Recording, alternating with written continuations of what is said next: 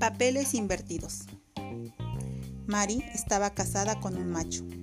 Ambos trabajaban tiempo completo, pero él jamás hacía nada en casa, y menos tareas domésticas. Eso, solía declarar, era trabajo de la mujer. Pero una noche regresó Mari a casa del trabajo y se encontró a los hijos bañados, una carga de ropa en la lavadora y otra en la secadora, la cena en la estufa y una mesa muy bien puesta, adornada con flores. Ella se asombró y de inmediato quiso saber qué sucedía.